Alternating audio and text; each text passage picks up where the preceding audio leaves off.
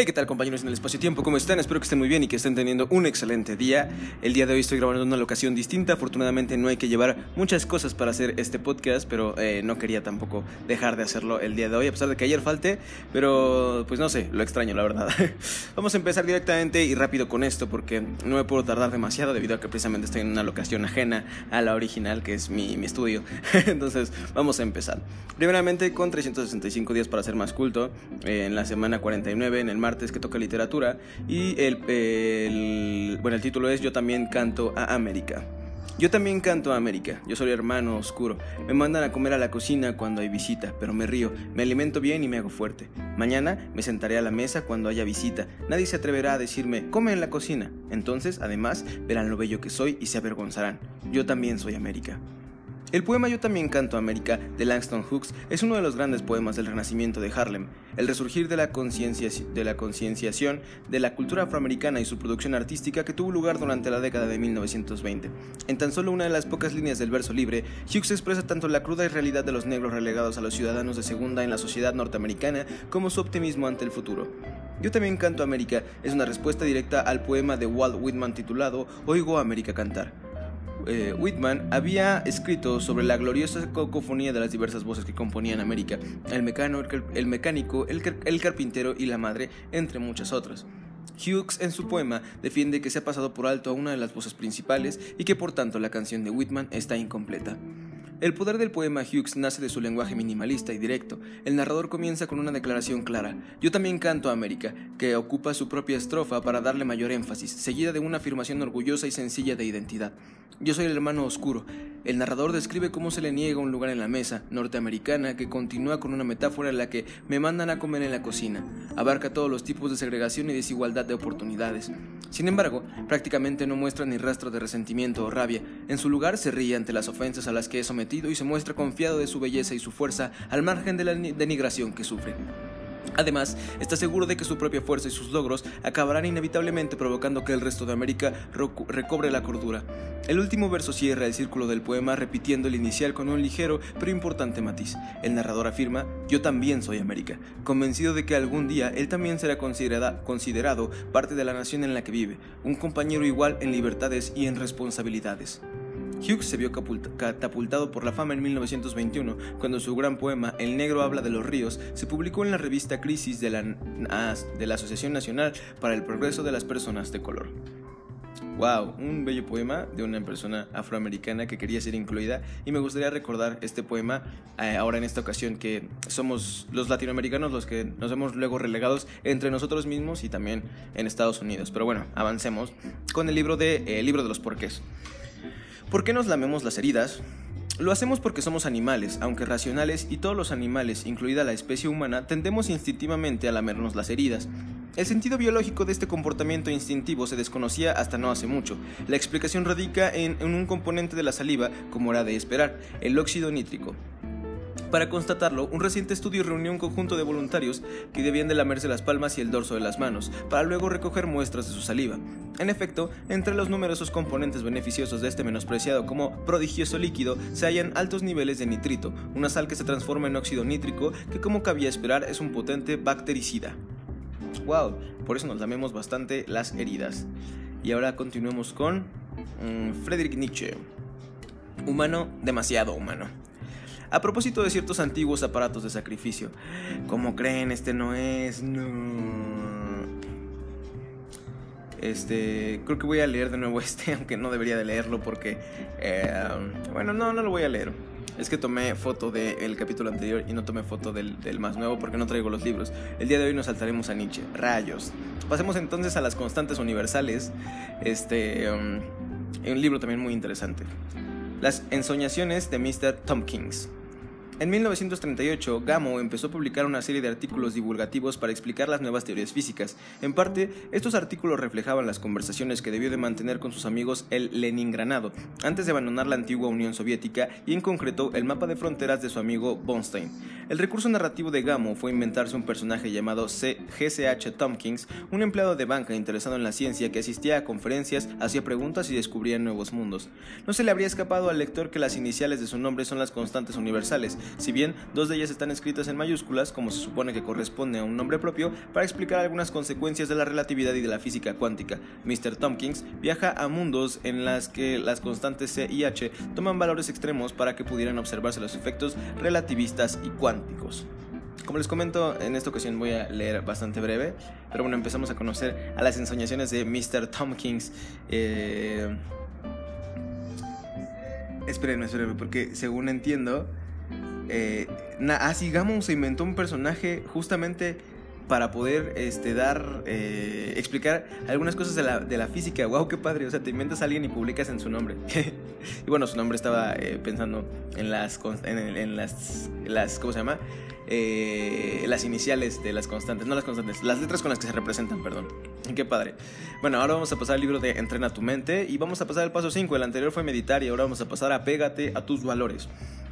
Una de las cosas que me ayudó mucho con la salud mental fue la decisión que tomé de preferir pasar mi tiempo haciendo las cosas que me gustan en vez de pasarlo tratando de descubrir qué pensamientos son parte de mis desafíos de salud mental. Solo los dejo ir y venir mientras vivo mi vida en la forma que quiero. Antes... Perdón.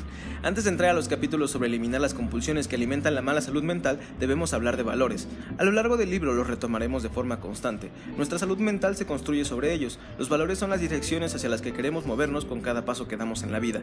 Con el ejercicio de inventario ideal que hicimos, identificamos tus valores y con el inventario actual reconoces la forma en que tus acciones están desalineadas con tus valores, cuando ves cosas con las que no estás muy feliz.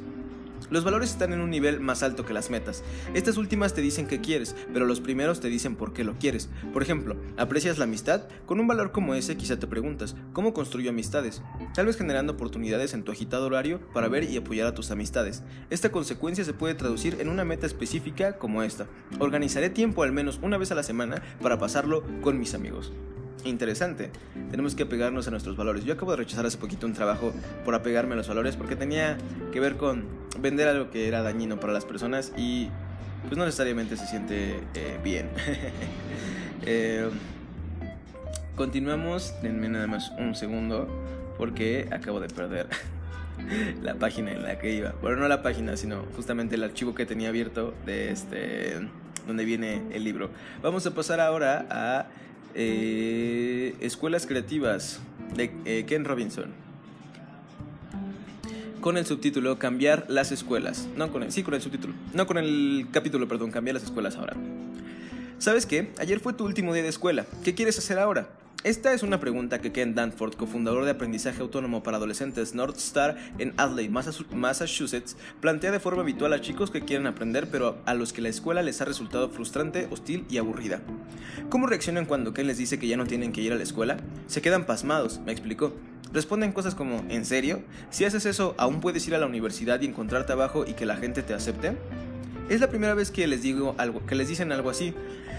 Ken no siempre fue un iconoclasta. Se formó como un profesor en la universidad y encontró trabajo en una escuela de enseñanza secundaria de Hampshire, Massachusetts. Él disfrutaba dando clase de modo que no estaba preparado para lo que descubrió en ese nuevo centro. Era espantoso. Aquellos chicos no querían estar en clase. Yo intentaba que se entusiasmaran con la historia de Estados Unidos, pero ellos no querían aprender.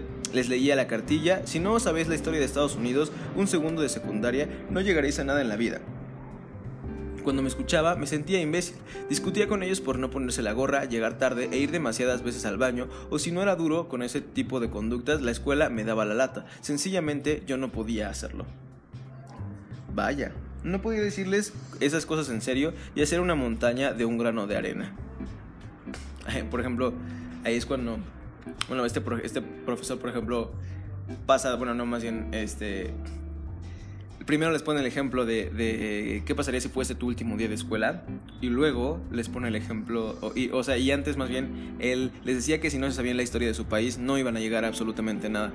Y ahí se pueden notar los contrastes, ¿no? Porque seguramente muchos de nosotros somos conscientes, somos conscientes de que, de que no de que si no nos sabemos la historia de algo específicamente, pues no pasa absolutamente nada. Entonces, este, Y pues nada, o sea, es una cosa a considerar porque los profesores efectivamente no necesariamente eh, son o piensan de una manera, eh, de maneras de que tenemos que darles eh, total prioridad a sus materias, pero en muchas ocasiones son las escuelas justamente las que nos ponen en estas condiciones de, de oye, es que todos tus alumnos tienen que salir con un buen promedio y eso también implica hacer un examen en el cual tienen que memorizar todas las cosas y pues muchas veces no están profundamente interesados o realmente interesados en las materias este, que se imparten.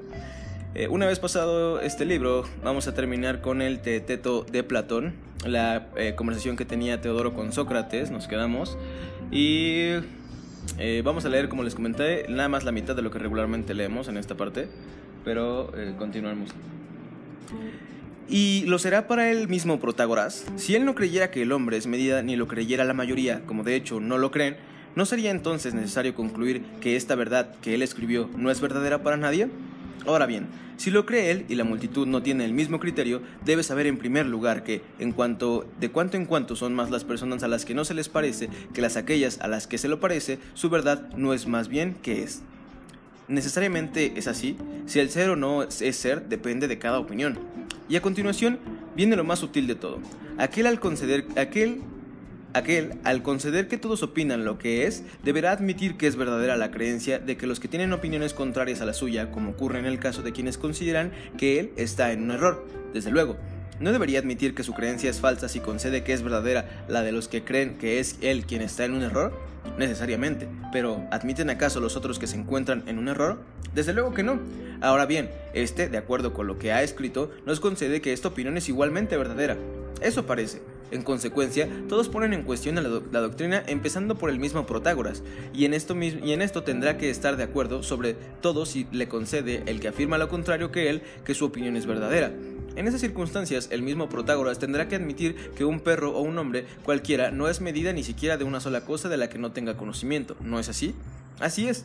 Por consiguiente, dado que es discutido por todos, el sobre la verdad de Protágoras no será verdadero para nadie, ni para cualquier otro, ni para él mismo. Acorralamos demasiado a mi amigo Sócrates. Sin embargo, querido Teodoro, no está claro que hayamos dejado de a un lado el camino recto. Es probable desde luego que él, al ser más viejo, fuese más sabio que nosotros, y si de repente levantara mm, la cabeza aquí mismo, probablemente no censuraría a mí por decir insensateces y a ti por estar de acuerdo conmigo y desaparecería ocultándose corriendo.